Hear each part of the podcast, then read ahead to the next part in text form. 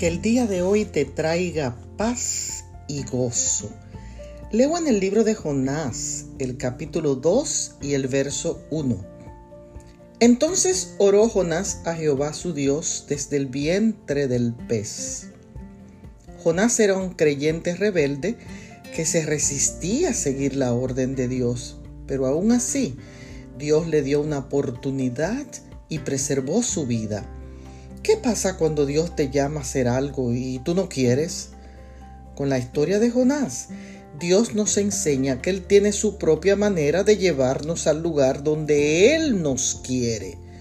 Como Jonás, los hijos de Dios a veces se meten en lugares inapropiados y en situaciones tan peligrosas que solamente la mano poderosa de Dios puede sacarlos si claman a Él.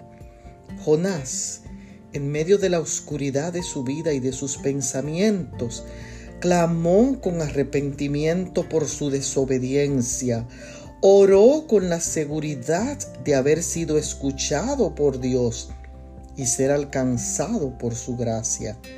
Si hoy tú te encuentras en un lugar que no deberías estar, si estás solo, desamparado, derrotado y te sientes abandonado por Dios, clama a Él desde lo más profundo de tu ser.